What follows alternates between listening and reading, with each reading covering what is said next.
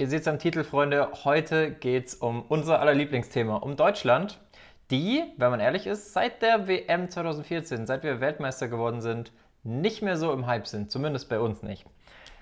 Wir hatten vorher nicht nur ein Sommermärchen, wir hatten, jetzt kommt wieder der Mathe-Tim, so früh in der Folge, wir hatten 2006, 2008, 2010, 2012, 2014. Wir hatten fünf Sommermärchen. Welches war dein Lieblingssommermärchen, Paul? Kann ich nur 2014 sagen, oder?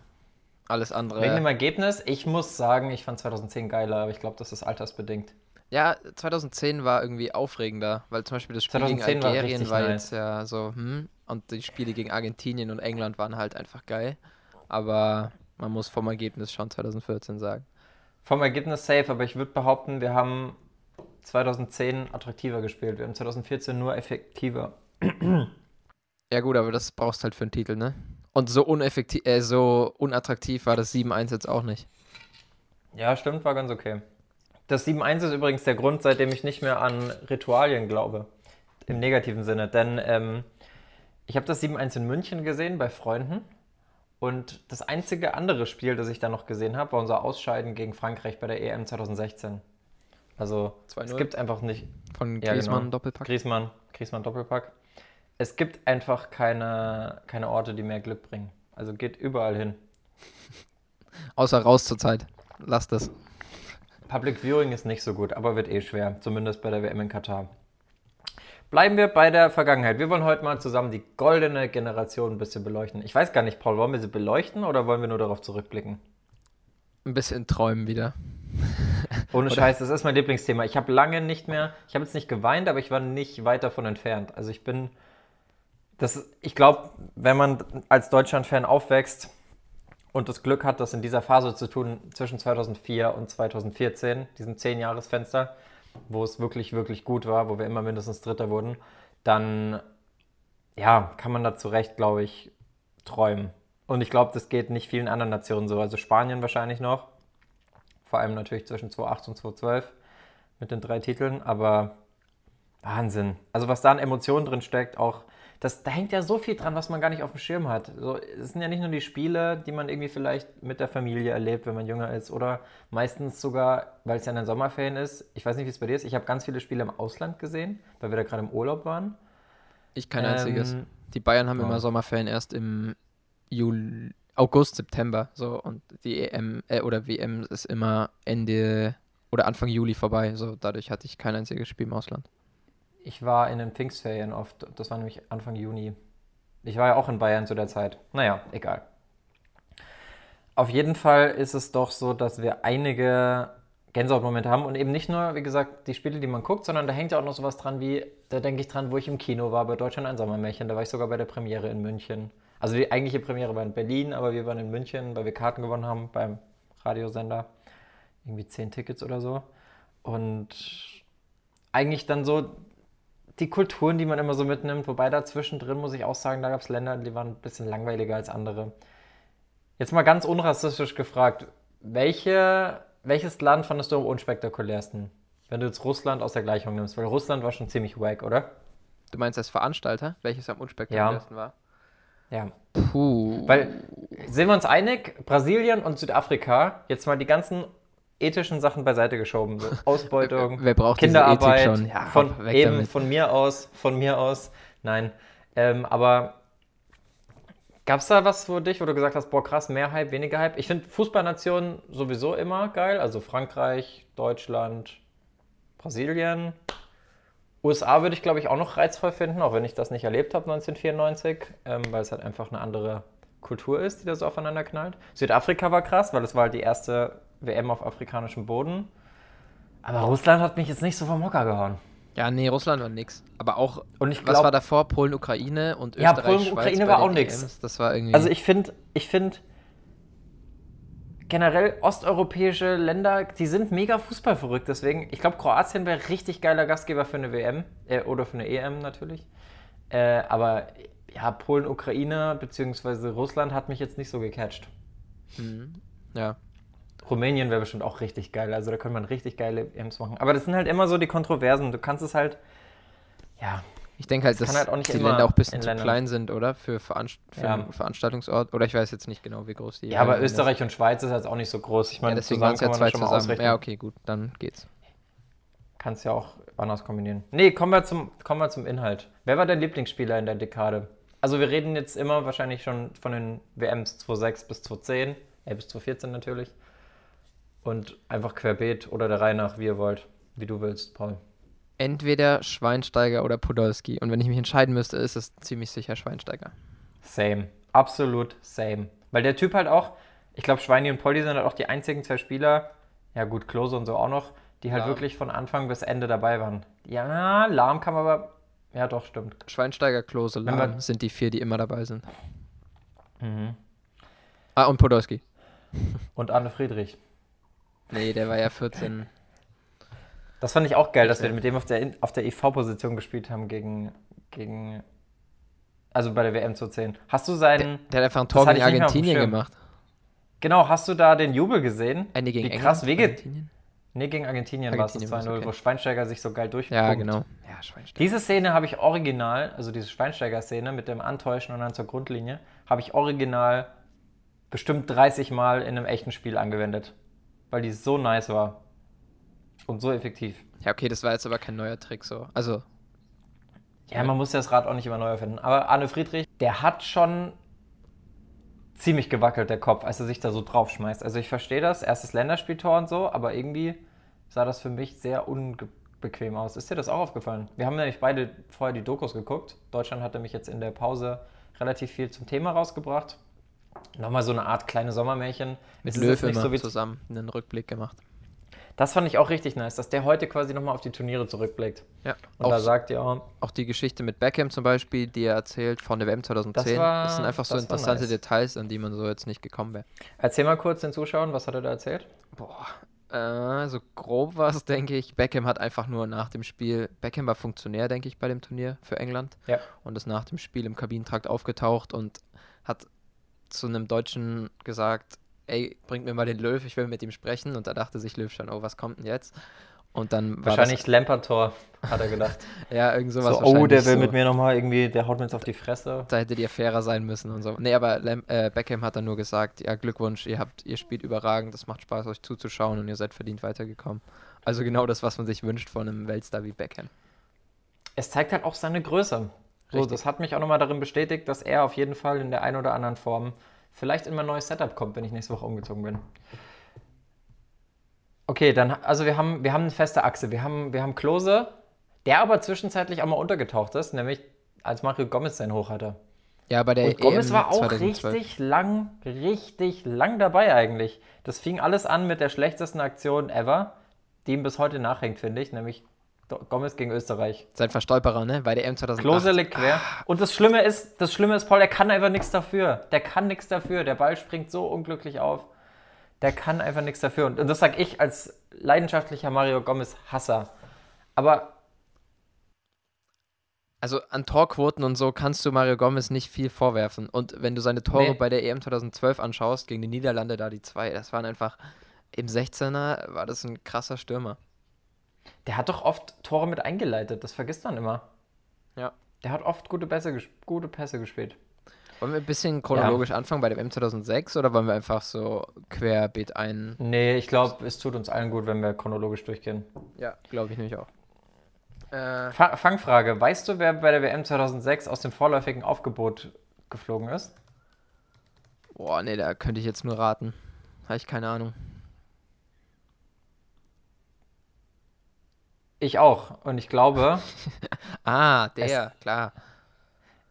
ich glaube, es gab kein Aufgebot. Ich glaube nicht, dass jeder Trainer das so gemacht hat wie Jogi Löw. Ich bin mir aber auch gerade echt Vielleicht wurde unsicher. das ja auch erst später eingeführt, dass man ein vorläufiges, äh, einen vorläufigen Kader benennen muss. Kann sein, dass kann sein, aber vor, es gab trotzdem eine Kontroverse bei der Nominierung vom Turnier, nämlich als Jürgen Klinsmann gesagt hat, wir gehen mit Jens Lehmann das Nummer 1 ins Turnier, weil alle gesagt haben, alle in Deutschland, hey, wir haben doch Oliver Kahn. Ja, das war die Debatte schlechthin. Ich meine, Kahn Klar. hat bei der WM davor ja auch noch Deutschland mehr oder weniger ins Finale, Finale gehalten, Gehalten, äh, gehechtet. gehechtet. Dann konnte man schon damit rechnen, dass auch Kahn im Tor steht. Ja, und ich glaube, der internationale Fußball war auch noch nicht so gut so prominent vertreten in Deutschland. Also du wusstest zwar, Jens Lehmann spielt bei Arsenal, aber du hast wahrscheinlich noch nie ein Arsenal-Spiel gesehen in der Zeit. Oder nicht viele, außer du hattest halt irgendwie Premiere damals noch. Shoutout, Shoutout Sky. Ähm, ja, also die, rückblickend war es ja schon irgendwo die richtige Entscheidung. Ja, Klar hätte Kahn das jetzt wahrscheinlich nicht viel. Also, wir brauchen nicht drüber reden, wir sind nach wie vor eine Torhüternation und mit Kahn wäre das natürlich auch nicht schlechter gelaufen, aber ich fand die Entscheidung mutig und ich fand es cool, dass es aufgegangen ist. Ja, hat gut funktioniert. Und auch fair von Kahn, dass er beim Elfmeterschießen gegen Argentinien dann damals Lehmann so Glück gewünscht hat. Ich weiß nicht, ob das was für die Kameras war. Ich würde Kahn schon Das war schon ein bisschen profiliert. Na, aber ich glaube schon, echt, dass das auch einfach fair war. So, man muss den Spielern da auch nicht immer was Schlechtes unterstellen wollen. Das war nee, ich glaub, das einfach fair. Weißt du, was das Problem an dieser Szene war? Dass sie einfach zu oft durchgekaut wurde. Die hast du so oft gesehen dass du automatisch denkst, okay, das ist gestellt oder also klar, es kann du meinst echt in der Wiederholung dann?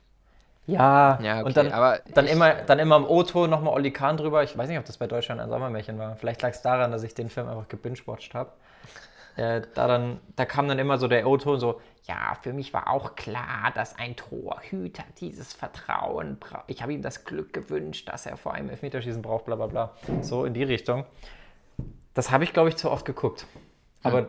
Hätte ich jetzt nicht das so negativ auch, noch in Erinnerung gehabt. Das ist halt, nee, überhaupt nicht negativ. Überhaupt nicht. Das ist mein absolutes Lieblingsthema. Also generell WM 26 bis 2014. Das ist auch die erste Folge, auf die ich mir 0,0 Notizen gemacht habe, weil ich glaube, dass ich alles im Kopf habe. Ich weiß zwar auch, dass ich vieles durcheinander bringen werde, da kann ich auch noch was zu erzählen. Nämlich, das, ich weiß nicht, ob das den Zuhörern auch so geht, aber man denkt ja immer so, ja, war ich dabei, WM 26, 28, EM, dann 2010, 2012, 2014, 2016, 2018. Und kann ich, kann ich im Schlaf die Spiele, weil ich war ja dabei. Und dann gucke ich hier jetzt diese Rückblick-Dokus vom DFB, die wir gerade schon angesprochen haben, und sehe, okay, interessant, EM 2012. Wir haben gegen Dänemark gespielt. Das ging, was? Das ging so und so aus da, da, hättest du mir alles erzählen können. Also das hättest du auch erst letztes Jahr aufnehmen können mit den gleichen Spielern nochmal. Ich hätte dir nicht mehr sagen können, dass das war. Ich war auch fest davon überzeugt, dass wir da im Achtelfinale dann gegen Irland gespielt haben, nicht gegen Griechenland. Aber ich bin mir auch, oder ich bin auch mal gespannt, wie du performst, weil eigentlich bist du nicht dafür bekannt, dass du dir Dinge so super gut merken kannst, aber werden wir sehen. Was? Wer hat das erste Tor bei der WM 2006 geschossen für Deutschland? Philipp Lahm. Was ein Tor. Das oder? ist einfach. Krasses Tor. Ähm, ich weiß nicht warum, aber irgendwie fand ich das vom Fringser noch geiler, das 4-2. Ja. Das war aber. Das war ein Spiel, war halt wie man Strich. in der WM starten möchte. Mit Lahm seinem Traumtor, Frings seinem ja, Traumtor. Ja, wobei es, wobei es auch nicht so glatt losging. Also die hatten ja auch zweimal Ben Chopper sogar, das weiß ich auch noch, äh, für, für Costa Rica getroffen. Ja, okay, aber vier Tore bei der Heim-WM im Eröffnungsspiel. Klar, ist geil. Vor allem war ja in München auch das Eröffnungsspiel, von daher war schon nice. Und ich finde, generell Eröffnungsspiele haben irgendwie was. Also auch Chabalala damals bei, Südamerika, äh, bei Südafrika fand ich, fand ich geil. Also gerade 2018 Saudi-Arabien gegen Russland, das war geil. Das war ein Hammer. Das war ein Hammer. Ich weiß nicht, ob Saudi-Arabien war, aber es war irgend sowas. 2018, das war einen strittigen, strittigen Elfmeter kurz vor Schluss oder ging das 0-0 aus? Keine Ahnung mehr, aber es ist auf jeden Fall ein sehr langweiliges Spiel. Ja. Nee, 2006, also man kann es eigentlich nur sagen, wie die Sportfreunde Stiller. Nee, kann man nicht. Das, die haben ja gesagt, 54 war es ein Wunder. Beim ersten Mal war es ein Wunder, beim zweiten Mal war es Glück, beim dritten Mal eine Sensation und diesmal wird. Nee. Beim dritten Mal der verdiente Lohn und diesmal eine Sensation, haben sie ja gesagt, 2006. Aber arg viel später war es ja dann keine Sensation mehr, weil wir haben uns das hart erarbeitet. Es war aber eine Überraschung, dass wir überhaupt 2006 und 2010 mhm. jeweils Dritter wurden, muss man auch sagen. Ja, 2006 war das Problem. 2006 war das Problem. Man hatte keine gute Mannschaft, wenn man drüber guckt. Man hatte, oder sagen wir es so, man hatte eine gute Mannschaft, aber man hatte nicht so eine qualitativ hochwertige Mannschaft wie jetzt beispielsweise 2014 mit der goldenen Generation aus den Europaweltmeistern von 2009, die wir übrigens auch noch gar nicht erwähnt haben. Das darf man ja auch nicht vergessen, dass da dann eigentlich der WM-Titel gemacht wurde. Aber da kommen wir sicher noch zu. Ähm, meine These ist zu 2006, dass wir da doch noch eher wie andere Nationen aufgestellt waren, nämlich dass wir zwei, drei Stars hatten, die in dem Fall waren Michael Ballack, mit Sicherheit auch Miro Klose, auch nur auf, wenn auch nur auf Länderspielebene. Äh, von mir aus noch klar, eigentlich Oliver Kahn, Jens Lehmann und vielleicht noch. Metzelder, oder? Ja, ja, ich hätte jetzt eher gesagt Bernd Schneider. Schwierig. Ja, der war zu weit vor mir. Kann ich nicht. Es ist, es ist alles, es ist, ich tue mir schwer, da rückblickend irgendjemanden als Star zu bezeichnen. Aber es, wir hatten schon so als Michael Ballack die schillernde Person, genauso was bei anderen Nationen. Äh, Argentinien hatte Riquelme. Gut, Italien war mega stark besetzt. Die hatten halt nicht nur Pirlo, die hatten halt auch noch Del Piero und Inzaghi und alle anderen. Frankreich hatte Ori und Zidane. Brasilien hatte Ronaldo und Ronaldinho. Also es gab schon immer so. Es, es war noch mehr, noch nicht so ausgeglichen im Kader, würde ich behaupten, wie heute. Heute hast du eigentlich elf Leute, die kicken können. Damals hattest du Robert Huth mit dabei. Der sogar ein Spiel Nowot- gemacht hat. Jens Nowotny. Stimmt. Ich wüsste jetzt aber nicht mehr welches. Das Spiel gegen. Portugal um Platz 3. Ah ja, gut. Ja. Das ist auch cool, muss man auch mal sagen. Für das, dass wir dann immer die in Anführungszeichen B11 spielen lassen im Spiel um Platz 3, haben wir da echt ordentlich geholt. Also wir sind eine Turniermannschaft. Um mal, die, um mal den Fünfer ins Phrasenschein zu schmettern. Zweites Spiel gegen Polen. Wir Herzschlag. Odonka auf Neville. Was ein Tor. Was ein Dreckstor Odonkor? eigentlich. Aber also es war Schneider auf Odonkova und Odonkor dann in die Mitte auf Neville. Und ja, die beiden Joker haben gestochen. Odonkor ist, ich finde es schade, dass Odonkor so ein Prototyp von Spieler ist, den man nicht mehr unbedingt hat. Da hatte man so kurz das Gefühl, das sage ich jetzt natürlich nachträglich, damals mit elf war mir das scheißegal. Ähm, aber man hatte das Gefühl, dass Odonkor ein sehr spezialisierter Spieler ist, der quasi, den, wenn du den ab der 80. bringt und der seine Sprints hinter die Abwehrkette zieht, dann wird es richtig gefährlich. Und das kennt man ja aus anderen Sportarten, wie aus American Football, dass da einfach extrem viel mit spezialisierten Positionen gearbeitet wird. Und das hat sich nicht so wirklich durchgesetzt im Fußball, oder? Fällt dir ein Spieler ein heute, der vielleicht Wel- Fernando Lorente von, von Tottenham? Welcher Also Spieler will denn ab der 88. Minute nur gebraucht werden? Das ist doch Bullshit. Ja, keiner, aber das kann ja trotzdem Sinn machen, wenn du, wenn du ab der 80. kommst und ab da trotzdem immer drei Scorer machst, weil du halt so krass schnell und fit noch bist, dann ist das schon geil. Aber das waren ja auch andere Zeiten. Also heute sind ja alle Spieler fitter. Ich glaube, so sechs war gerade nochmal so eine Wende. Ja. Ja, wo warst, wo warst du beim Polenspiel? Hast du alle Spieler an der gleichen Stelle gesehen? Oder Ich musste damals zur Halbzeit ins Bett und am nächsten Morgen lag der Oh. Zettel an dem Fuß meines Hochbetts und da stand drauf Deutschland, Polen 1-0. Ah, stimmt, hast ja mal, hast ja noch nie erzählt, dass du den Zettel bekommen hast immer. Ich, ja, dann hättest du ja nicht gefragt, oder? nee, ich habe äh, damals die zweite Halbzeit noch nicht schauen dürfen. Ich war bei jedem Spiel woanders. Ich war, wie gesagt, wir waren im Urlaub, wir waren, glaub, wir waren in Frankreich. Ich war die ersten zwei Spiele in Frankreich. Ist auch ganz schlimm mit französischem Kommentator. Deutsche Namen, geht gar nicht. Und das Polenspiel war krass, weil da, da sind wir wirklich alle ausgerastet, weil da waren richtig viele Deutsche. Ja, aber ich glaube, so detailliert müssen wir jetzt gar nicht immer über jedes Spiel sprechen. Ecuador war noch krass, weil da endlich Podolski mal getroffen hat.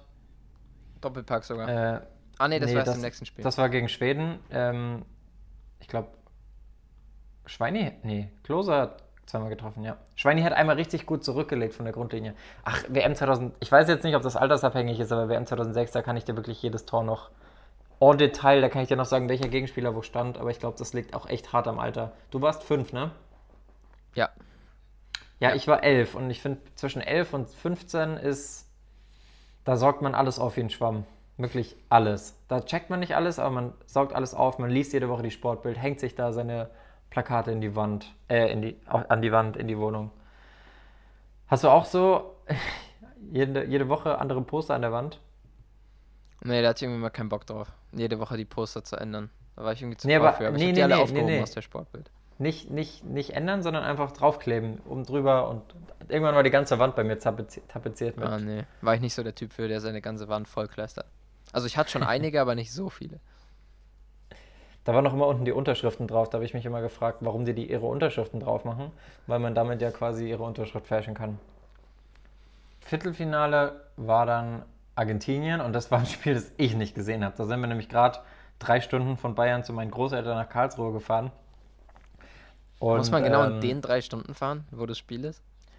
Also, Ja, das Problem das war war. doch nicht ganz durchdacht, oder? Nee, aber da ich noch keinen Führerschein hatte mit elf, lag das nicht unbedingt in meiner Hand. Ich Auf dachte, da war Fall- ganz Deutschland im Fußballfieber und es gab keine Option, zu diesem Spiel zu schauen. Die Autobahn war leer. Ja, okay. Ja, keine Ahnung, aber ich, den wichtigen Teil habe ich gesehen. Also wir sind, wir haben es im Radio natürlich gehört auf der Fahrt. Und das Geile war in dem Moment, als Klose in der 80. das 1-1 köpft. Also wir erinnern uns, Ayala macht nach Ecke das 1-0 und das war das erste Mal, dass wir in Rückstand waren und man wusste nicht so recht, wie geht Deutschland jetzt damit um. Hat die Mannschaft die Qualität, da nochmal zurückzukommen? Und dann war es wirklich schwer, weil Argentinien eine Top-Mannschaft war. Ähm, ich kann ja mal auch den Kader rausholen. Was ich da so interessant fand, ist, Messi saß 120 Minuten auf der Bank. Ja, natürlich gut, nicht so gleich natürlich mit dem Messi von heute, aber der war damals schon stark. Man hat sich damals schon gewundert, warum ist der Trainer so arrogant? Weil der hat auch zum Beispiel, das war sein Fehler, der hat Riquelme rausgenommen, relativ früh. Das haben die im Sommermärchen immer so mit. Schwarz-Weiß sogar untermalt, ne? Wie sie, da hat er, erinnerst, also hast du Sommermärchen gerade vor Augen? Ich habe das nur, wenn ich es im Nachhinein geschaut habe, da meinte er so, und dann der Fehler von Argentinien, meint der Sprecher, und dann haben die dieses Bild sogar in Schwarz-Weiß, wie Riquelme und noch jemand anders ausgewechselt werden. Und kurz danach... Riquelme fällt das- und äh, der Torwart. Die haben nicht den Torwart ausgewechselt. Doch, hier steht Roberto Abodanzieri und ab der 71. Minute Leo Franco.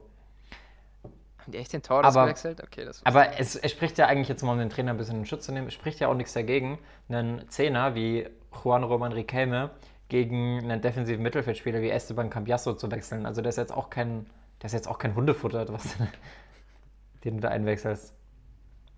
Es ging auf jeden Fall ins Elfmeterschießen. Und an den Zettel Genau, erinnert nee, man was sich ich jetzt, heute. was ich, was ich vorher noch sagen will, beim Ausgleich, beim 1-1, ähm, als der Radiosprecher gerade gesagt hat, wir haben das Tor geschossen, sind rechts und links, weil wir gerade durch eine Ortschaft gefahren sind, äh, ist, sind die Leute, ich glaube besonders ein Mann ist mir noch im Gedächtnis geblieben, ist aus seiner Haustür rausgestürmt, hat gebrüllt und ist im Garten erstmal im Kreis gerannt. Das fand ich so geil. Ach, Kindheitserinnerung. Wir kennen alle das, wenn wir, wenn Deutschland ein wichtiges Tor schießt, dann rennen wir alle irgendwo hin. Kommen wir später vielleicht Ja, noch aber, zu aber, aber, 1-0 aber eben, nicht, eben nicht 2015. mehr. Ja, aber das war das letzte Mal. Seit, gut, seitdem muss man sagen, Haben wir nichts jetzt mehr auch gewonnen. wirklich. Ja, natürlich. Das wird auch so schnell nicht passieren, glaube ich. Aber auch bei, bei der EM 2016, wo wir noch echt gut abgeschnitten haben, theoretisch ja auch wieder Dritter waren, beziehungsweise im Halbfinale, äh, da war es für mich jetzt auch nicht mehr so spannend. Aber mal kurz noch zum 1-1 von Klose. Wann hast du zum letzten Mal eine Kopfballverlängerung gesehen, die zu einem Tor führt? Das war ja Ballack aus dem Stand, dann Tim Borowski verlängert und Klose am zweiten Pfosten. Sowas habe ich ewig nicht mehr gesehen. Das gibt's, glaube ich, gar nicht mehr im modernen Ja, Fußball. das war auch gar nicht so richtig geplant, oder? Also, der wollte halt auf Borowski flanken und dann waren die halt so viele im 16er, dass der noch weiter geflogen ist. Aber geplant war das, denke ich, nicht. Hm, geplant nicht, aber man sieht es halt trotzdem nicht mehr. Ja, ja, stimmt schon. Man, also das war ja eine Flanke auch von links mit dem rechten Fuß. Solche sieht man halt nicht mehr so oft. Kann sein. Ich dachte sogar, Ballack hätte mit dem schwachen Fuß geflankt. Nein. Bist du sicher? Ja, Okay. Ja, dann das Elfmeterschießen, wie du schon gesagt hast. Zettel. Und ausgerechnet Cambiasso, der dann für, Kres äh, für Riquelme eingewechselt worden ist, verschießt ja auch noch. ja, Ayala und Cambiasso. Ayala und- getroffen stimmt. und Cambiasso eingewechselt. Das sind die beiden, die verschossen haben. Der Witz war, Lehmann konnte ja gar nichts lesen. Das, kann, das hat man auch noch als, als O-Ton aus Deutschland ein Sommermärchen im Kopf, wo äh, Lehmann so im Kopf so sagt, Mensch, Andi, also Andi Köpke, warum schreibst du mit Bleistift? Ja. Aber schon ein geiler Trick. Das hat doch letztens irgendjemand mit einer Flasche wiederholt. War das Saarbrücken? Daniel Batz? Oder war das... Das war Ja, ein holländischer irgendwas im Torwart. Pokal war das war das. Stekelenburg oder vor... Es war im FA Cup, glaube ich. Glaube, wir sollten Doch, aufhören das war aber- vermuten. Ist ja auch egal. Auf jeden Fall wissen wir dann alle, wie es weiterging. Es kam der damals, wahrscheinlich bis heute traurigste Fußballtag meines Lebens. Ich glaube, ich habe da wirklich Rotz und Wasser geheult, als wir gegen Italien raus sind, weil alle wussten, wenn es jetzt ins Elfmeterschießen geht, sind wir weiter. Oder hat man zumindest vorausgesetzt. Ähm, Shoutout auch ans Elfmeterschießen 2016, das war auch richtig witzig mit Buffon und Jonas Hector. Aber ja, war schon echt bitter, als äh, Mir ist aufgefallen, als ich mir alle Jahre mal angeschaut habe, immer wenn wir was gewechselt haben im Halbfinale, sind wir rausgeflogen. Also in dem Jahr war es Kehl und Borowski für Schweinsteiger und Frings in der Startaufstellung und direkt rausgeflogen. Stimmt. Also- Warum eigentlich Kehl von Anfang an? Ja, ich denke, Frings war gesperrt. Ja, Frings war gesperrt, das war auch bitter. Danke nochmal an Argentinien. Das war ja auch richtig hart eigentlich. Und Also das war ja eigentlich eine Frechheit, dass, naja gut, weiß nicht. Vielleicht wird das heute auch anders ausgehen mit einem Virtual Assistant Referee, aber fandst du die Sperre gerecht gegen Fringser? ich habe sie nicht mehr vor Augen. Es gab ja eine Rangelei nach dem Spiel. Ah, ja, schubst, genau, genau, ich. genau. Okay, ja, doch. Ja, pf, keine Ahnung. Rangelei nach dem Spiel ist halt so, wenn du da mitmachst, dann krieg gelb. Ist okay. Ja, und dann, also Fabio Grosso ist, glaube ich, bis heute immer noch meine Persona non grata im Fußball. Wenn ich den Namen höre, zieht sich alles zusammen. Aber es war auch ein, objektiv betrachtet ein echt gutes Beispiel für einen Schlenzschuss, oder? Ja, auch das zweite Leben- Tor, beide am Ende. Auch von Del Boah, Piero ja. das zweite, das Den- waren einfach schön geschlänzte Dinge. Ich weiß gar nicht, wie alt der Piero bei der WM 2006 war, aber Relativ der wurde ja alt. da auch, auch nur, Nur eingewechselt, Der, ja. der ist 74 geboren, das heißt, er. Nee, geht- ja, Okay, 32. der war 32, ja. Mathe-Tim ist wieder am Start. Lass uns ein bisschen Die von WM 2006 wegkommen, oder? Wir sind schon Ja, ich fast würde auch sagen. es ist 25 Zeit. Minuten dort. Dann lass uns noch kurz erwähnen, dass Schweinsteiger an allen drei Toren beteiligt war gegen Portugal. Für mich immer noch dreifacher Torschütze, aber Ja, das war Eigentor, am Ende ja. eine Vorlage. Ja. Ja. Am Und linken seitdem, Flügel hat er dann noch gespielt. Das Interessante ist ja auch, was sich wie ein roter Faden durchzieht. Wir sind seitdem wirklich Angstgegner von Portugal und Argentinien. Wir haben gegen Portugal immer gewonnen und gegen Argentinien auch. Portugal kommt dann auch noch ein paar Mal jetzt, wenn wir noch über die anderen Turniere Eben, das sprechen. kam, das kam bei der EM 2008 im Viertelfinale jetzt. Aber lass uns nicht immer auf die einzelnen Spiele eingehen. Das war jetzt mal nett für die erste, weil das auch wirklich die schönste Erinnerung war, fand ich, so vom weit weg sein. Aber wir müssen so ein bisschen das Gesamtding nicht aus den Augen verlieren. Ja. Also, die Frage ist doch eigentlich zu ergründen, warum war der Hype in der Zeit da? Gut, die Frage ka- kann sich jeder wahrscheinlich in einer Sekunde beantworten. Äh, es war einfach ein langer Weg zum Titel und es war eigentlich auch die letzte Chance, muss man sagen, oder? Also streng genommen ging diese Reise, ich meine, Miroslav Klose ist, glaube ich, der Einzige, der 2002 schon dabei war. Streng genommen ging die Reise Ballack. da los. Ach so, du meinst Ja, 2000 Ballack okay. war ja dann 2014 nicht mehr okay. dabei. Ja, ja.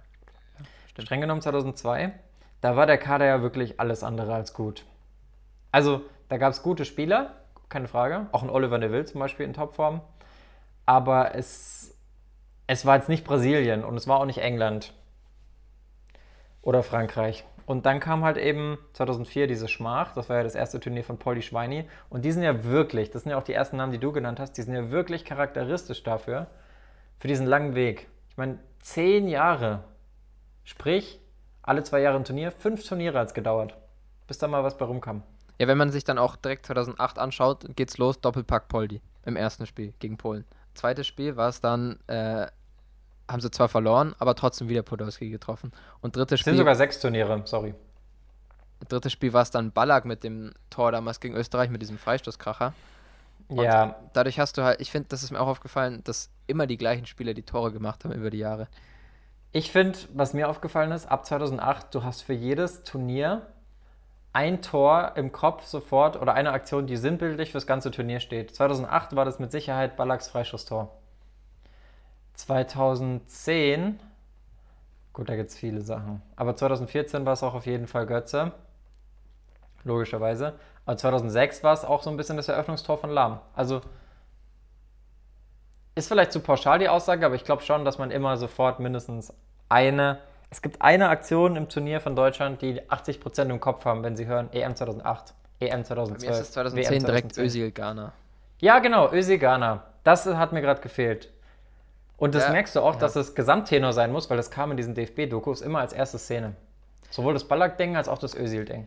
Das Ding ist auch gegen Argentinien, Brasilien oder England sind so viele Tore gefallen, wie soll man sich denn an eins erinnern? Das stimmt. Und stimmt, das waren meistens 1-0-Spiele. Und es waren auch immer die entscheidenden Spiele in der Gruppe. Wenn du mal guckst, wir haben auch eine Parallele zwischen 2008, 2010 und 2014. Immer das zweite nämlich, verloren. Dass wir das zweite Spiel verloren oder unentschieden gespielt haben. 2014 haben wir ja 2-2 gespielt gegen Ghana. Und dann das dritte war immer ein Zitterspiel. Da war es immer so auf der Kippe, scheiden wir jetzt aus oder kommen wir doch noch weiter. War vielleicht ganz gut für die Grundspannung im Turnier. Aber ging halt immer gut. Also 2008, wie du gesagt hast, gegen Österreich, der Kracher von Ballack. 2010 das Ding von Özil gegen Ghana. Und 2014 Müller gegen USA im Regenspiel. Ja. Hat man auch gar nicht mehr auf dem Schirm. Wusstest du noch, dass Deutschland gegen die Türkei gespielt hat 2008? Das wusste ich noch. Ich wusste aber nicht mehr, dass wir bei der EM 2012 gegen, äh, wie ich schon gesagt habe, gegen Griechenland gespielt haben und gegen Dänemark. Aber Türkei war krass, weil da gab es ja diese Fernsehstörung. Da, war, da wurde Bela Reti so ein bisschen zum Held, weil das Spiel hat die ganze Zeit geflackert. Ich weiß nicht, musstest du da auch noch früh ins Bett? Gab es da auch noch einen Zettel? Ich erinnere mich nicht mehr so genau dran, weil ich mich eben an das Spiel nicht mehr erinnere. Deswegen. Pff, ich würde es mal vermuten, weil dadurch, dass es in die Verlängerung ging, du warst damals dann sieben, das klingt schon noch so, als hätte man da, also da. Na, da waren meine Eltern eigentlich nicht so. Was. Nee, da ging es eigentlich. Aber ja, nee, keine Ahnung. Also Löw war damals auch nur auf der Tribüne, das hätte ich jetzt so auch nicht mehr gewusst. Nee, nee, nee, das war gegen Portugal, wo er auf der Tribüne war. Der wurde ah, nämlich ja, gegen Österreich gesperrt. Ah ja, die roten Trikots. Ist ja auch egal. Auf jeden Fall, Türkei war krass, weil seitdem gab es das Duell nicht mehr in dem, ja doch, in der, in der Quali, aber nicht mehr beim Turnier. Und ich würde das gern jetzt mal erleben, weil jetzt hat man so viele ähm, deutsch-türkische Freunde, also ich zumindest, dass ich das ganz cool finde. Ich wollte auch irgendwie, nachdem ich das nochmal im Kopf hatte, dass wir da gegen die Türkei gespielt haben und dass das ja ein sehr Deutschland verbundenes Land ist, wollte ich mal meinen ganzen Kumpels noch schreiben, ob die damals eigentlich für die Türkei oder für Deutschland waren. Das ist ja schon interessant. Hm. Ja, ich hatte immer man, in der Nähe ein paar polnische Freunde und bei denen war das auch ein paar Mal so, weil Deutschland Polen ja auch öfter vorkam. Aber ja, ich denke, da sind die meisten für Deutschland, die hier geboren sind. Ja, aber viele sind auch für den Underdog, verständlicherweise, weil sie sagen, ja gut, ich freue mich klar, wenn Deutschland weit kommt, aber in dem Spiel bin ich für den Underdog, also für die, für die Türken, weil die mehr Glück brauchen, pipapo. Die uns dann übrigens fast noch gefickt haben. Also die haben uns ja wirklich fast rausgeschmissen im Halbfinale. Der Lahm hat sich da richtig ausspielen lassen noch. Der hatte da eigentlich einen schlechten Tag, dachte man. Und ja. dann hat er am Ende sogar das 3-2 gemacht nach einem Doppelpass mit Hitzelsberger. Ja. Dafür hatte er dann nochmal einen schlechten Tag im Finale gegen Torres. Ja, das war äh, irgendwie, ich hatte Lahm immer so als komplett soliden Spieler im Kopf, aber bei der EM hat er ein bisschen. Ja, es wohl am Ende hat er das entscheidende Tor gemacht, da kann man mir jetzt nicht wirklich ja. welche Phase vorwerfen. Die hat er jetzt auch nicht so oft gemacht, aber wie Löw schon auch sagt in der Doku, also guckt euch die Doku auf jeden Fall an, wir werden es natürlich vergessen, sie zu verlinken, aber es ist nicht so schwer, die zu finden. Äh, Löw hat es gesagt, Spanien war 2010 noch eine Nummer zu groß, aber vor allem 2008 halt einfach noch viel zu weit weg. Also keine Frage waren die überragend. Und was da interessant ist, die hatten da ja noch nicht mal Del Bosca als Trainer. Also da war einfach das Grundmaterial schon so gut. Mit Xavi Iniesta, Marcos Senna. Wird den Kennern noch was sagen. Kennst du noch von Villarreal? Mm, -mm. Nee. Dann, wer, wer der eigentliche MVP bei Spanien ist, ist auch Cap de Villa. Der hat nie ein Spiel, der hat kein Pflichtspiel mit Spanien verloren in seiner Karriere, glaube ich. Hm. Zumindest nicht bei den Turnieren. Das war so ein Linksverteidiger, ne? Links- oder Rechtsverteidiger? Bin ich mir gar nicht mehr sicher. Nee, Ramos war doch immer rechts.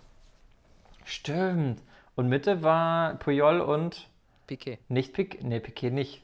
Piquet oder? Ab, zwei, Piquet ab 2010. 2008 war es ja. nicht Piquet. 2008 war es wahrscheinlich. Äh... Nee, den kannte ich nicht so richtig. Also, ich hatte schon mal den Namen gehört, aber ich habe ihn mir nicht aufgeschrieben, weil ich ihn als minder wichtig eingestuft hatte. Gut, ist auch egal. War es nicht sogar Marquez von Barca? Das war Mexikaner. Ah. ich glaube nicht, ist doch alles der. Ist doch alles dasselbe. Fast, ja. Nee, 2.8 war, glaube ich, das, das erste Mal das mit der Vornominierung, weil da sind die auch noch ganz spektakulär von Mercedes gesponsert auf die Alpen gefahren mit dem Motto Gipfelstürmer und haben da den Kader bekannt gegeben. Und da sind rausgeflogen. War das da, wo Patrick Helmes, Jermaine Jones und. Nee, das ja, war, das doch, war 2012. Das, nein, das war 2008. Nein, Ernsthaft? 2008. Marco Marin, German Jones und Patrick Helmes sind rausgeflogen. Stimmt. Und Kurani und Westermann sind drin geblieben. Natürlich. Trochowski auch. Geiler Spieler. Ja, dann 2010, die erste Wende. Ballack, der bis dahin noch überragende Kapitän. Einfach mal sich. weggefrühstückt im FA Cup Finale gegen Portsmouth von Kevin Prince Boateng. Hättest fast Jerome gesagt. Der dann, nee, nee. Der damit so ein bisschen auch zum Feindbild wurde in Deutschland. Wobei im Nachhinein ihm viele irgendwie auch scheinbar dankbar waren, was ich nicht verstehe, weil Ballack war wirklich die überragend schillernde Figur. Ich kann aber jetzt rückblickend, also ich fand es immer eine ziemliche Snitch-Aktion von Löw und Lahm, dass sie ihn da so abgesägt haben. Ich glaube schon, dass Ballack, gut, bis 2014 hätte es eh nicht gereicht. 2012 wahrscheinlich auch nicht. Der hat sich nie so begrenzt. richtig von der Verletzung erholt, deswegen ist das, Das ein bisschen ist schwer zu sagen. Also irgendwie musste man auch den Umbruch einleiten. Man muss ja auch sagen, mit einem Star, mit einem Star, mit einem Starspieler kriegst du keine andere Spielphilosophie hin. Und 2010, wo man nichts zu verlieren hatte mit dieser jungen Truppe, da wurde so richtig die Weiche gelegt für 2014. Auch weil hab's 2009 vorhin ja die U21 EM gewonnen wurde. Richtig, wollte ich gerade sagen. Wir haben ja auch 2009 dann die EM geholt, was ja der Grundstein war. Der war ja wirklich eine goldene Generation. Also bei den, bei den Europameistern von 2009 waren dabei Sandro Wagner, Um mit dem Wichtigsten der- anzufangen. Und mit dem Wichtigsten. Der hat sogar das Tor gemacht, gell? In der. Ja, im bei, bei der. EM ja, aber bei der WM hat er dann 2010 nicht die größte Rolle gespielt. Der war nicht dabei. Richtig. Also es Aber, waren Neuer, Bartstuber, Boateng, Özil, Groß, Kedira und Müller. Hövedes. Ja, Hövedes auch noch, stimmt. War Müller auch dabei? Nee, ich glaube Müller war nicht dabei, aber der war bei 2010 dann auch das erste Mal bei der WM neu dabei. Du hast den Kapitän vergessen, Kedira. ah, okay, oh. Eigentlich habe ich ihn hier stehen, aber vielleicht habe ich ihn überlesen. Aber das Interessante ist, auch in der Mannschaft des Turniers waren relativ viele Deutsche. Da waren Manuel Neuer, Andreas Beck, Jerome Boateng, Benedikt Hövedes, Mesut Özil. Aber weißt du, warum ich Hummels noch nicht ge- aufgezählt hatte? Weil der bei der WM noch keine Rolle gespielt hat. Ach stimmt, der war jetzt bei der EM. Genau. Wir haben damals nämlich noch mit Bartstuber hinten links, Boateng und Mertesacker in der. Nee, Boateng rechts. nee, Lahm rechts, Boateng und. Nee, es war nicht Boateng.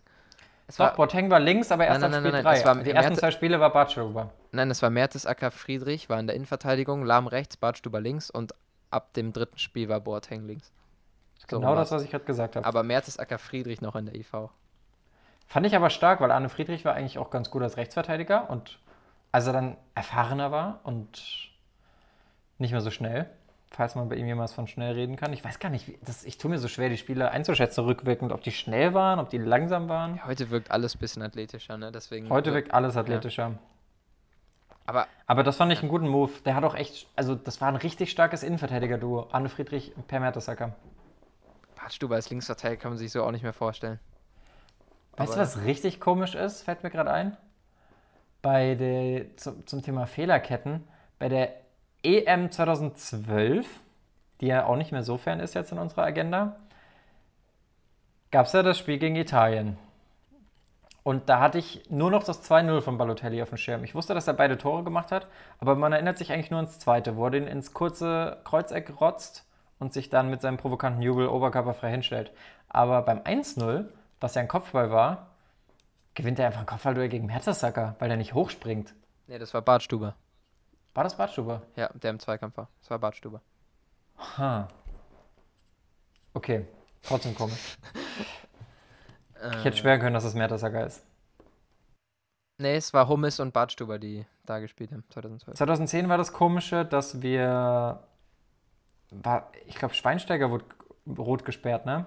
Nee, es war Gegen Klose, Serbien. der gelb-rot bekommen Ach, Klose, gelb-rot. Schwein. Was war, wann war Schweinsteiger? Der hat doch auch irgendwann mal rot bekommen. Das, Das, war gegen zwei- Kroatien 2008. Ja, Ja, ja, Also- ja, ja. 4-0 gle- direkt bei der WM 2010 gegen Australien. Da ging es direkt richtig gut los. Da kam das erste Müller-Tor. Das fand ich so krass. Junger Typ, startet einfach so ins Turnier, macht ein Gerd Müller-Tor auch noch aus der Drehung an den Innenpfosten. Und das war einfach sein Turnier, also dann gleich Torschützenkönig. Das ist so krass. Aber das ist ja immer mein Vorzeigebeispiel. Ich kann es ja nicht oft genug erwähnen. Habe ich schon mal erzählt, dass Thomas Müller mein Paradebeispiel ist für früh starten und schnell abbauen? Also schnell abbauen ist relativ, weil er ist immer noch auf dem Top-Niveau. Aber seit 2016 nicht mehr so, nicht mehr Top 3, würde ich mal sagen, bei den Stürmern. Und vorher war er schon. Bei der deutschen. Nationalmannschaft. Ja. Okay. Ja, wurde dann halt irgendwann auch abgelöst von Kevin Kurani und Lukas Wagner. Ah ja, kenne ich. Und Kakao Expertise auch noch, ist am oder? Start. Kakao. Das war richtig kultig, dass man Kakao mitgenommen hat. Ja. Meine, Oma, meine Oma fand den super, der hat immer gesagt, der Kaba gefällt ihr richtig gut, hat sie gesagt. Ja, der war eigentlich auch, also, war eigentlich ein Top-Joker. Der war Go wirklich top. Gomez, Gomez muss da verletzt gewesen sein, ne? Weil der war 2010 nicht dabei, aber hat 2008 eigentlich schon mal eine Rolle gespielt gehabt. Ja. Ja, vielleicht war auch. Oder er ist rausgeflogen, ich weiß es nicht. Nee, ich denke, er war verletzt. Ich glaube, wer 2010 aus dem vorläufigen Kader geflogen ist, war Kevin Volland oder war das 2014? Das war 2014, gell? Da- Das kann nicht 2010 gewesen sein. Wieso denn nicht? So jung ist er doch auch nicht mehr. Ja, aber 2010 ist zehn Jahre her. Ah, okay. Christian Tresch, nee, der war 2010 auch dabei. Wahnsinn. Wahnsinn. Selbst Kevin Großkreuz war im vorläufigen Aufgebot 2010. Glaube ich. Was? Doch? Was? Der war, Vorläufiger 2000, WM-Kader. der war 2014 dabei, aber dachte, war der 2010 echt im vorläufigen Kader? Habe ich zumindest hier gerade gesehen. Da kann aber sein, dass die Seite hier was durcheinander schmeißt. Ich meine, ist ja auch am Ende des Tages nur das Internet. Kann man ja auch nicht zu viel erwarten. Ja. Okay, wo waren wir? Wir waren bei der WM 2010. Klose gelb Spanien, und Poldi Klose gelb-rot. Dann wieder im letzten Spiel gegen Ghana. Das war komisch, weil das ist ein interessanter Fakt, dass es in, in, in Afrika, also generell, wenn du, eine, wenn du was hast, wo noch nicht so viele Mannschaften auf so einem hohen Niveau sind, dass plötzlich der ganze Kontinent auf deren Seite steht. Weil Südafrika war relativ schnell raus, aber Ghana war ja lange im Turnier und der ganze Kontinent stand irgendwann hinter Ghana. Das hast du ja bis ins Spiel 3 gemerkt, äh, Spiel in Platz 3, als ganz Afrika dann plötzlich für Deutschland war, weil die gegen Uruguay gespielt haben und Uruguay ja so unverdient gegen Ghana weitergekommen ist, nachdem Luis Suarez auf, der- auf der Linie mit der Hand geklärt hat. Ja, aber Uruguay war irgendwie auch eine unsympathische Mannschaft. Wenn Boah, man da die Doku der schaut, da hat man sich schon irgendwie, da hat man schon das Gefühl, dass die Deutschen sich mit den Südafrikanern ein bisschen angefreundet hatten. Ja, safe. In ihrem Camp. Das ist da auch wichtig. Ich Ja. finde es auch wichtig in so einem Land, dass man sich da integriert und sich da. Ich meine, das, das hat, Deutschland ist ja sowieso ein gutes Paradebeispiel. Ich krieg, vielleicht leben wir in unserer Bubble und kriegen das bei anderen Nationen einfach nicht so krass mit, aber 2010 immer mit den, mit den Leuten getanzt.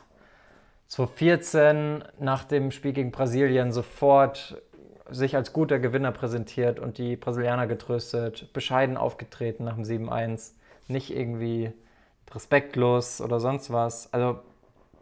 ich finde, wir machen das immer ganz Tugenden, gut. Ne? Also, ja. Ja, Dafür und dann kommen die-. Und dann kommen alle 2006 nach Deutschland und machen einen Hitlergruß. naja. Naja. Kommen wir zum Phantomtor. Deutschland-England 4-2. Oder was? 4-2? Ja, ne? 4-2. Frankie- 4-1. Frankie 4-1 Lambs. war's sogar nur. Vier- Es hätte 4-1. 4-2 ausgehen sollen. Das wäre das 2-2 gewesen von meinem Lieblingsspieler, für den ich an dem Tag natürlich überhaupt nicht war. Weil Patriotismus, Nationalstolz, größer Lieblingsspieler. Ich hätte es Lampard gegönnt, dass er trifft, aber ja, war schon irgendwo abgezockt von Neuer. Da, dann gibt man dem ja auch immer die Lorbeeren, dass man sagt, gut, dass der so konsequent weitergespielt hat, aus deutscher Sicht. Heute ja eh kein Thema mehr wegen Torlinientechnik. Also da brauchst du ja nicht mal einen Assistant Referee, da reicht ja wirklich schon Technik, ja. Pulsuhr, Tor, kein Tor, pum. Ich finde, das ist so ein, durch. so ein Beispiel, was ich vorhin meinte, dass immer die gleichen Spieler an den Toren beteiligt waren. Also, weil da war jetzt, das 1 war von Klose, ein neuer Assist. Das 2-0 war von Poldi, wo Klose Stimmt, neuer Assist, vorbereitet neuer haben. Assist passiert jeden Tag. Ja, nee, aber das waren immer irgendwo die gleichen. Also da waren jetzt Klose, Müller, Poldi, das waren am Ende und Schweinsteiger, das waren die, die immer an den Toren beteiligt waren. Das war nämlich dann das 3-1, Schweinsteiger auf Müller und 4-1 war. Boah, beim 4-1 hat Özil den Turbo kurz eingelegt. Aber gegen, Weißt war, du, gegen weißt- wen war der da gerannt? Das war doch auch irgend so eine englische Krücke, oder? Irgend so eine englische Kricke. Wahrscheinlich Phil Jones oder so.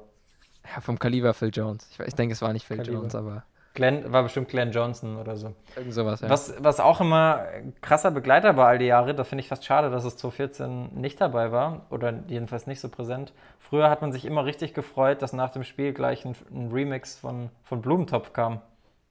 Kennst du die WM-Rap-Songs? Nee, sagt mir nichts. Echt nicht? Kam immer auf ARD nach dem Spiel, irgendwie eine Stunde nach Abpfiff, da habe ich mich immer mega drauf gefreut. Ich habe die hoch und runter gehört. Da, da kam dann immer so eine rappende Zusammenfassung. In dem Spiel von England war es zum Beispiel so, der Ösi legt den Turbo ein, überholt und tunnelt ein. Stimmt, dann macht Äh, sich die Beine der Querpass. Müller macht die. Irgendwie so. Guck mal, Beckham, so geht Kick and Rush. Pipapo. Falls ihr das kennt, stimmt mal hier oben ab.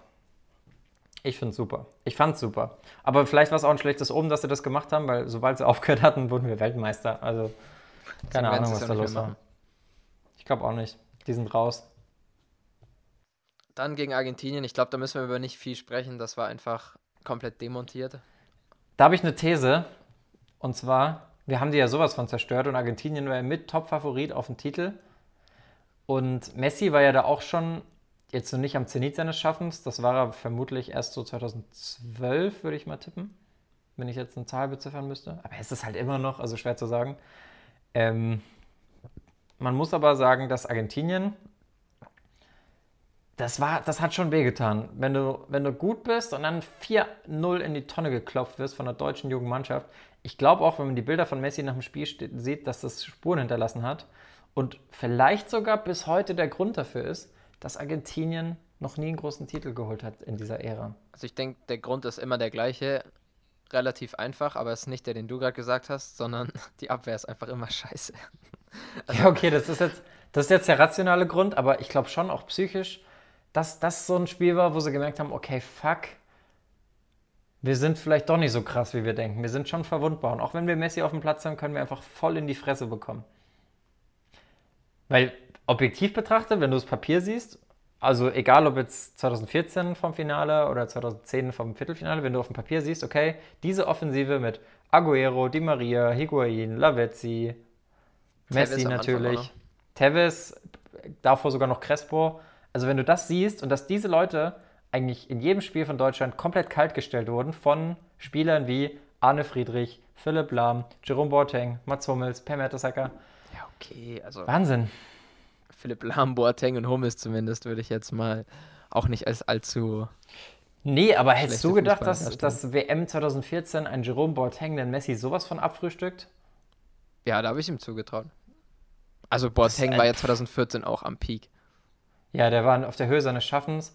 Bis er 2015 von Messi hingesetzt wurde. Aber bis, bis er dann auf dem Hosenboden der Realität gelandet ist 2015, aber dass er ihn, also eigentlich sagt man ja immer, du kannst so einen Spieler wie Messi nicht zu 100% Über ein Spiel schon. Nehmen. Wirklich, über ein Spiel kriegen die Deutschen das hin.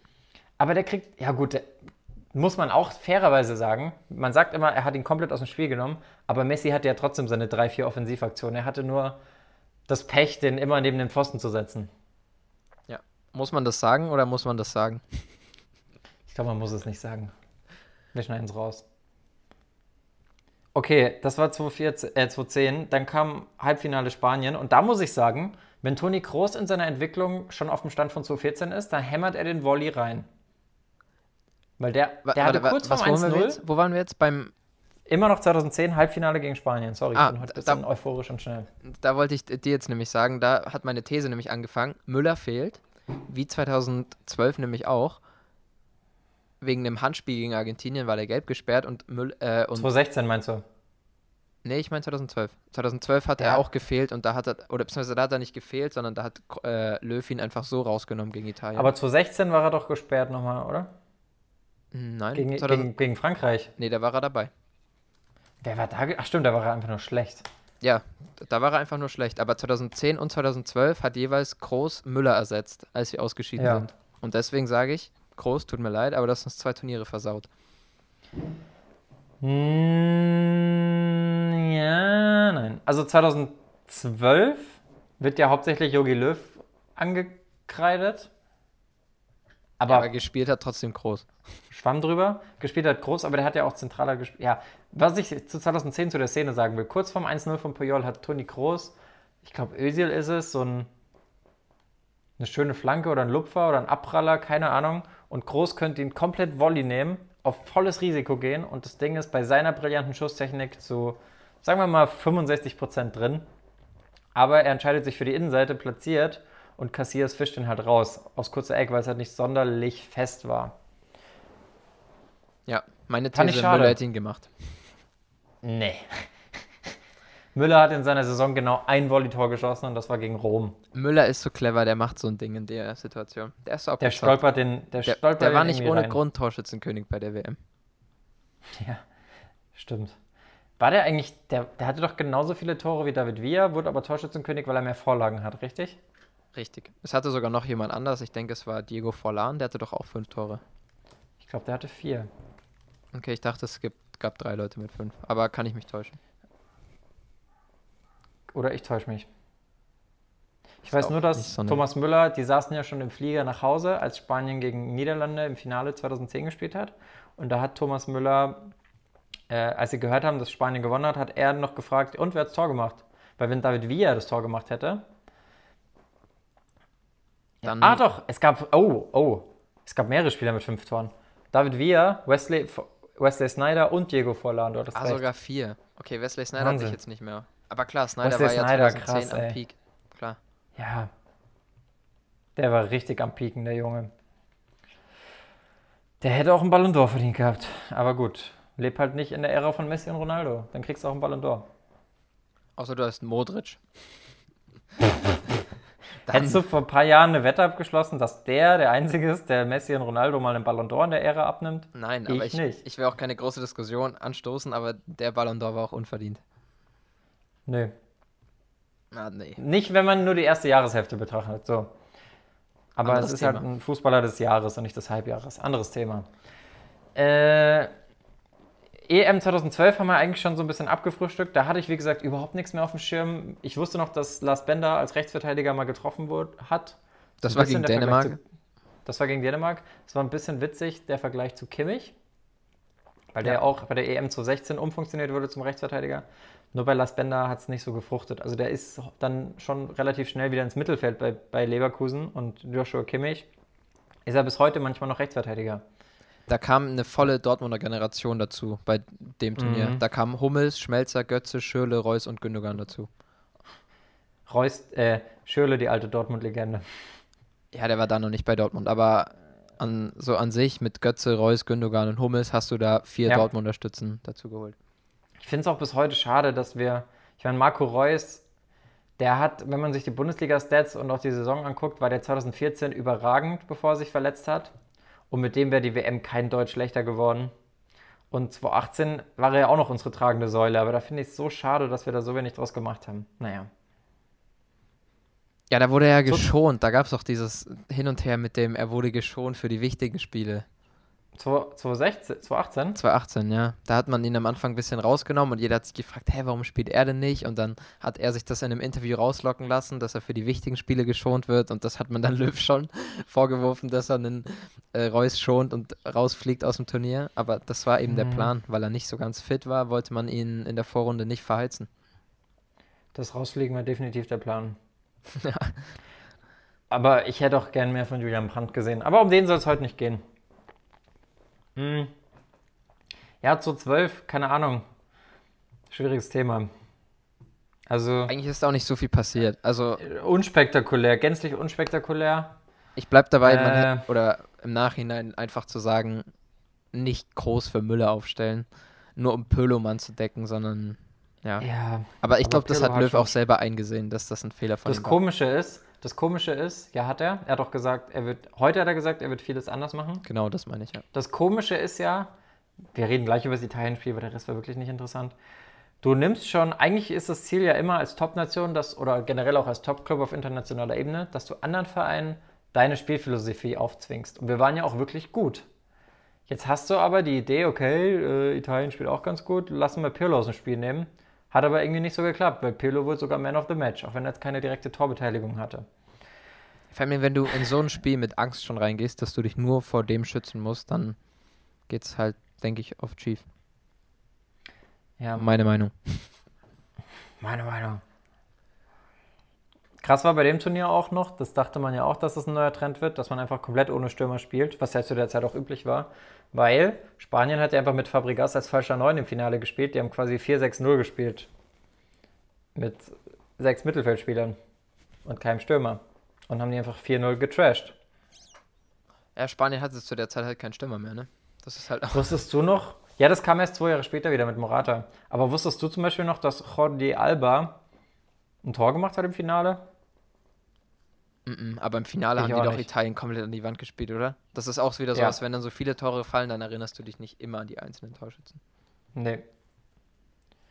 Aber Torres und Villa waren richtig geile Stürmer. Also Obwohl Torres Krass. hoch auch nicht so lange angehalten hat eben. leider nicht. Aber 2-8 war der Halleluja. Ja. Nicht von dieser Welt. Italien hatte auch einen guten Kader, wenn man so guckt. Cassano war ziemlich stark. Naja. Kommen wir zum goldenen Ende, oder? 2014. Let's go. Äh, Hier waren jetzt Großkreuz und Durm noch mit dabei, habe ich mir aufgeschrieben. Ganz Äh, wichtig. ja. Glaubst du, was glaubst du, es ist geil? Also natürlich ist es geil, sich danach Weltmeister nennen zu dürfen, aber glaubst du, Nee, finde ich scheiße. du, finde ich auch scheiße, ja. Glaubst du, du feierst genauso, wie wenn du auf dem Platz stehen würdest? Oder hast du insgeheim doch noch so die Hoffnung? Also jetzt in der Position von denen, die du gerade angesprochen hast, die jetzt wirklich keine Minute gespielt haben. Durm, Ginter, Großkreuz.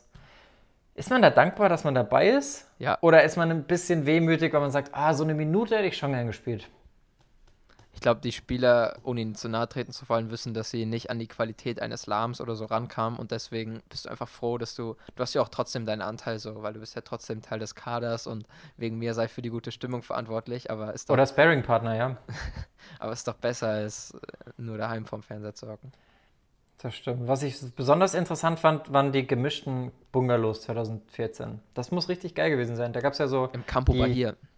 Im Campo Bahia, das ist sowieso mega geil, wenn man das sieht in der Doku. Absolut schöne Gegend. Ich glaube, Schweini hat auch jeden Tag, mein Akku ist gleich leer. Schweini hat ja auch jeden Tag irgendwie Sepp Blatter gedankt mit einem Sonnengruß, dass er jetzt die WM nach Brasilien geholt hat.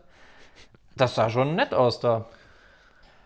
Und es war da nicht nur nett, sondern auch die Stimmung war Bombe. Ja, es, also ich meine, das ist schon, denke ich, auch einfach geil für das Mannschaftsgefüge, kann man das so nennen, wenn man einfach so eine lockere Atmosphäre immer hat in so einem Campo Bahia. Das ist was ganz anderes, als wenn du, ich nicht. Also das ist halt so, da bist du ja automatisch locker. Da ist ja so, wie wenn du jetzt im Urlaub bist, denke ich. Ja, es halt ist schon, es ist echt, es sieht halt natürlich auch geil aus. Also da war ich auch echt ein bisschen neidisch, wenn du siehst, wenn du es mal mit deinen eigenen Trainingslagern vergleichst in deiner Amateurmannschaft. Klar, die haben da ganz andere Voraussetzungen und auch einen anderen Druck, aber was die da an schönen Aktivitäten haben, das muss so geil sein, einfach mit einer Mannschaft da sein, ein bisschen Tischtennis spielen, ein bisschen Gut, das ist natürlich auch harte Arbeit. Ich glaube, das, das muss man auch, muss man sich auch nichts vormachen. Da wird viel verschönt wirken vor der Kamera. Aber es ist schon, Ja, bei den entscheidenden Szenen sind halt die Kameras nicht dabei, ne? Also die, die sind dann eben doch nur beim Tischtennis spielen und beim im Pool Ja. rumspringen. Und beim, beim äh, Einstandssingen von Christoph Kramer auf, auf dem Boot, weil die mit dem Boot immer zu ihrer Insel fahren müssen. Ja. Aber nee. ja, das war Schön. irgendwie, ja, War auch ein schönes Turnier. Also unabhängig davon, dass wir es gewonnen haben, da muss ich sagen, Brasilien ist halt einfach eins der Top 5 Fußballnationen. Und da, wenn da eine WM stattfindet, da kommt halt ein Feeling auf. Auch wenn es ein bisschen komisch war, dass man manche Spiele so mitten in der Nacht geschaut hat. Also ich weiß noch, ich werde nie vergessen, wie ich um 3 Uhr Elfenbeinküste gegen Japan geschaut habe. Und dann saß ich da um 5 und es ist 0-0 ausgegangen. also habe ich schon mal hinterfragt, ob ich jetzt wirklich jedes WM-Spiel von Anfang bis Ende schauen muss. Aber Da war ich dann ich in dem Alter, da war ich dann in dem Alter, wo ich davon überzeugt war, dass ich das machen muss. Würde ich so vielleicht jetzt nicht mehr machen. ich hatte, ich habe das große Glück, dass ich wirklich so privilegiert bin, von 2006 bis 2014 die perfekte Spannung am Alter zu haben. Da ist mir jetzt so gekommen. 2006 war ich elf und habe den kompletten Hype mitgenommen, so mit, mit Weinen, mit übermäßig Freuen, mit keine Ahnung was. Dann kam so langsam der Fußball-Sachverstand dazu und bei der WM 2014, wo wir gewonnen haben, war ich dann gerade 19, also so alt wie du heute und konnte mit dem Auto zum Finale Autokurse machen. Ja, die Hoffnung hatte ich 2018, dass das so bei mir jetzt im perfekten Alter mit damals 17, Und du wurdest bitter enttäuscht. ja. Seitdem habe ich nie wieder Vorfreude auf ein Fußballturnier, sondern lass mich nur überraschen. Aber das, ja, das musst du eh machen im Alter. Aber hattest du, du hast gerade die Uhrzeiten angesprochen. War das Finale dann zu einer normalen Uhrzeit oder war das mittags? Ja, das haben die natürlich angepasst, dass das. ähm, 16 Uhr war das. Ja, nee, später. Später. Hier steht Tor 16 gef- Uhr. Ja, 16 dort Uhr? wahrscheinlich 16 Uhr. Nee, 21 Uhr Ortszeit. Aber hier 16 Uhr. Oder bei uns, dachte, 21 oder bei uns 21 Uhr, das weiß ich nicht. Nee, Ich ne? dachte, hier war's, ich dachte, hier war es dunkel, doch. Ich dachte, hier war es dunkel. Hm, als das bei Anpfiff? ist, doch? Nee, nee, ich bin mir ziemlich sicher, dass es hell war, aber ich habe es draußen geguckt. Ich stand auf dem Tisch. Ich bin mir sicher, das war. Warte. Wann hat Mario Götze getroffen? Ortszeit. Dann kommt. Kommt gar nichts. Da kommt nur Mario Götze. Beerbt er Miroslav Klose. Lazio Rom zeigt Interesse. Du kannst doch einfach den. Ich suche einfach mal Rio de Janeiro, wie viel Zeitstunden das Unterschied ist. Zeitstunden. Gutes Ich Wort. würde ich würd tippen, minus 5. Und dann würde es Sinn machen, dass es dort 16 Uhr und hier 21 Uhr war, oder? Ja. Und es ist minus 5. Dann habe ich wahrscheinlich recht, oder? Dass es hier 21 Uhr losging. Und Ortszeit Komm, 16 gib mir einfach Uhr. recht, dann können wir uns die Diskussion sparen. Okay. Ortszeit. Ja, okay, dann war es andersrum. Bei uns war 21 Uhr, da war 16 Uhr. Hast gewonnen. Hat eigentlich auch nicht so viel zum Thema beigetragen. Nee, war schon wieder eine komplett unnötige Diskussion. Also das mit Elfenbeinküste Japan bei mir, das war auch nur so mitten in der Nacht, weil die haben das halt angepasst, dass es am asiatischen Kontinent da halt irgendwie eine menschliche Zeit war und dadurch war das halt hier eine Scheißzeit. Hm. Glaubst du, es wäre die letzte Chance gewesen für die goldene Generation 2014? Ja, Also bis 2018 hätten es Lahm und Schweinsteiger nicht gehalten. Obwohl, na nee, mhm. das war die letzte Chance. Die letzte Chance auf dem, auf dem Klose erst um, noch, nicht. um noch auf dem Peak zu sein. Klose eh nicht. Ähm, Im Prinzip Klose und Schweinsteiger waren ja nur, nur noch Spezialkräfte, wenn man so will. Also auch dass Schweinsteiger dann irgendwann, der ging ja auch verletzt ins Turnier, wurde immer nur eingewechselt. Ähm, in den wichtigen Spielen wollte und musste er dann Verantwortung übernehmen und dass er er beim auch. Spiel 2014, äh, dass er beim Finale 2014 nochmal alles rausgekratzt hat, war halt überragend, weil er sich damit halt einfach ein Denkmal gesetzt hat. Ich denke, jeder kennt noch Ja. die Platzwunde von Aguero unter seinem Ja, Auge. wie einfach dreimal ausgewechselt wurde gefühlt oder dreimal den Platz verlassen immer musste, sofort er wieder rein will. Und dann immer wieder rein ist. Boah, Gänsehaut. Ich muss mir den Film mal wieder angucken. Lass mal, lass mal den Film im Livestream einfach zusammen gucken. Mit den Ja, das wäre eine Zuschauern. coole Idee. Das, da habe ich. Bock, richtig Bock drauf. Gerne auch Deutschland und Sommermärchen und Goal und alle die ganzen geilen Filme. Machen wir mal einen Li- Livestream-Marathon mit den drei Spielen, äh, den drei Dokus. Corona-Marathon, ja. Machen wir. Ja, ansonsten, was soll man zur WM 2014 noch sagen? Es ist- es ist schwer, gell? revolutioniertes Torwartspiel. Aber doch nicht da erst, oder? Was weiß ich, was da passiert ist. Ja gut, da. Äh, Da hat er uns ganz schön den Arsch gerettet. Ja. Ronaldo schießt in die Ein-Mann-Mauer gegen Philipp Lahm. Das war auch geil. Da gibt es auch immer noch dieses Meme von dem Spiel, wo Ronaldo weint bei dem 4-0 und dann dieses Bild von Müller, wo er so da steht und so sagt, yep, that was funny. Kennst du das? Nee, sagt mir jetzt nichts. Komisch. Dann ansonsten noch. Van Persie gegen Spanien oder Robben auch gegen Spanien. Ja, oder, da, okay, wenn du auf die ganze WM beziehst, dann auch noch das Traumtor von James gegen Uruguay. Ja, oder der Freistoß von David Luiz. Also da gibt es einiges. Da gibt es dann doch zu viel. Aber ich meine jetzt so auf, deutsche, auf die deutsche Mannschaft bezogen. Ja, Natürlich das Spiel gegen Brasilien so, aber dafür gibt es bis heute keine Erklärung. da wird es auch keine mehr geben, glaube ich. Glaubst du, da gibt es ja auch mal die Debatte, glaubst du mit Neymar wäre das anders ausgegangen? Also Neymar war zu dem Zeitpunkt gut und noch Vor allem- effektiv. vor allem nicht nur deswegen war Neymar. er schon gefährlich. Sondern Neymar und Thiago Silva. Stimmt, das waren zwei, ne? Weil Dante war ja auch eine sehr tragische Figur in dem Spiel. Ja, ja, keine Ahnung. Wäre Schwer zu sagen, viel ne? Spekulation. Ja, kann man Kann man, sagen. hätte, hätte, wenn und aber, der Fußballfan. Oder wie, wie geht der FIFA-Spruch? Ich weiß es auch nicht mehr. Ich bin. Ach, keine Ahnung. Im Finale gab es halt noch die bekannten Checks von Manuel Neuer. Die fand ich sehr unterhaltsam. Manche fanden es unsportlich. Ähm, Wo mir das Herz in die Hose gerutscht ist, war, dass Toni es Kroos. nach hinten. Ja, oh, pff, was macht er denn? Er köp will zu Neuer köpfen, aber Higuain chillt eigentlich im Abseits und das wäre halt eigentlich so ein, das wäre halt eigentlich so ein Paradebeispiel dafür gewesen, wie du dein Denkmal in kurzer Zeit kaputt machst. Also quasi das Gegenteil von dem, was Schweinsteiger gemacht hat. Genauso ist es mir in die Hose gerutscht, als, es, als Higuain ins Tor geschossen hat. Was ja auch Aber abseits, abseits war, ne? knapp. Ja. Ja, zum Glück. Da gibt es auch so Memes mit, er rennt heute noch so und Ja, jubelt. wie er jubelt, immer noch in die Kamera rennt, ne? Ja, war auch geil. War schon Deutschland hatte Turnier. nur eine richtig große Chance, an die ich mich noch erinnert hätte. Das Hövedes. war, die von Hövedes, genau. Nach der Ecke, er köpft an Pfosten. Aus drei Metern köpft er an Pfosten. Das war kurz vor der Halbzeit, da war ich schon auf dem Weg zum Pinkeln. Ja, ja, okay. Wie man es im Stadion immer macht, wenn man zur Bratwurst läuft, oder? Kurz vor der Halbzeit. Mache ich nie, finde ich unnötig. Nee, aber machen viele andere. Mhm. Ja, ich glaube, jetzt haben wir mehr vom WM-Finale ähm, nochmal durchinhaliert, als Christoph Kramer überhaupt mitbekommen hat. Das ist mir jetzt nur gerade spontan hast eingefallen. den denn ausgedacht? Ah, okay. Der, den ist mir gerade spontan eingefallen, weil ich gerade die Startaufstellung sehe. Ja, da hat sich ja Kedira beim Aufwärmen noch verletzt. Ja, stimmt. Und die Maria war auch ausgefallen. Aber ganz im. Ernst, wie, kann, wie konnte Argentinien mit der Mannschaft ins Finale kommen? Die Viererkette war Rojo, Buchstaben. Demi, Demichelis und Zabaleta. Vier Buchstaben. Rojo? Messi. Messi hat fünf Buchstaben, du Idiot. M, E. S-I. Ah, ja. M-E-S-I. Ja, ich, ich meinte Rojo. Ja. ich weiß, du meintest Rojo, ne? Und Romero als Rojo, sicherer Legende, Rückhalt. bester Spieler. Auch richtig krasser Fakt, dass die letzten vier Torhüter alle beim Monaco schon mal waren. Also die ein WM-Finale verloren haben. Barthez 2006, Stekelenburg 2010, Romero 2014 und Subasic 2018. Der Monaco-Fluch, meine Damen und Herren. Thierry hat ihn am äh, lebenden Leib erfahren müssen. Wer? Thierry Henry, Wieso der? weil er als Trainer dort komplett gescheitert ist. Ach stimmt. Das meinte ich jetzt nur. Stimmt, da war ja was. Der ist ja komplett an die Wand gerannt dort.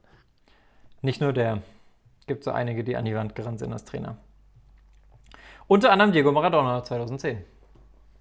Aber er behauptet Ja. bis heute, dass er Messi dabei gebracht hat, wie man Freistöße schießt. Okay. Komisch, dass er es dann erst 2016 verstanden hat, aber macht ja nichts. Dann reicht es auch für heute, oder? Ich würde auch sagen, gutes Schlusswort. Freunde, heute war ein bisschen zäh. Liegt sicherlich daran, dass ich gerade im Umzugsstress bin. Das war die letzte Folge aus, diesem, aus dieser Umgebung. Ab nächster Woche bin ich dann auf, aus meiner neuen Baustelle am Start. Ähm, ja, Deutschland 2006 bis 2014, mega emotionales Thema. Ich glaube nicht nur für uns, sondern auch für euch. Schreibt uns doch bitte mal in die Kommentare, was, welches Spiel euch als erstes in den Kopf schießt, was ihr am besten fandet und was für euch sinnbildlich ist für diese ganze Ära. Ich meine, spielerisch können wir uns, glaube ich, darauf einigen, es ist mit Sicherheit Lahm, Klose, Schweinsteiger und die 2009er. Damit haben wir eigentlich eh schon die ganze Mannschaft aufgezählt. Podolski noch. Stimmt, Podolski, klar. Der war ja auch so ein bisschen der Himbeer-Toni, also der gute Laune-Onkel 2014. Aber ich glaube, der war trotzdem extrem wichtig. Und der kam ja auch ab und zu rein. Genauso wie Draxler. Draxler kam ja auch ab und zu rein. Aber Schürle war richtig effektiv. Schürle, das ist auch so ein Phänomen, dass der, also der hätte ja 2018 auch noch gut dabei sein können, wenn der nicht so abgefallen wäre vom Leistungshoch. Ja, Götze auch, aber ja. Anderes Thema. Ja, meine Bleib Karte ist auch schon voll, deswegen seht ihr mich nicht mehr, aber audiotechnisch bin ich noch am Start. Bleib dem, bleibt aus dem Positiven, so wie Ball im Dunkeln. Bleibt im Positiven, so wie Paul im Dunkeln. Und dann sehen wir uns hoffentlich nächste Woche wieder Donnerstag. Gerne Paul, positive Bewertung da lassen. Paul aus Schreibt dem uns Off. Wickel ab. Noch äh, euer Lieblingsspiel dieser acht Jahre? Das Ja, habe ich schon gesagt. Okay, dann macht's nicht mehr. Okay. Äh, oder schreibt uns zwei Spiele. Eure zwei Lieblingsspiele. Einfach eine mal gute ein, Bewertung da lassen. Oder eine ehrliche Bewertung. Und dann bis keine ehrliche Bewertung. Bis dann.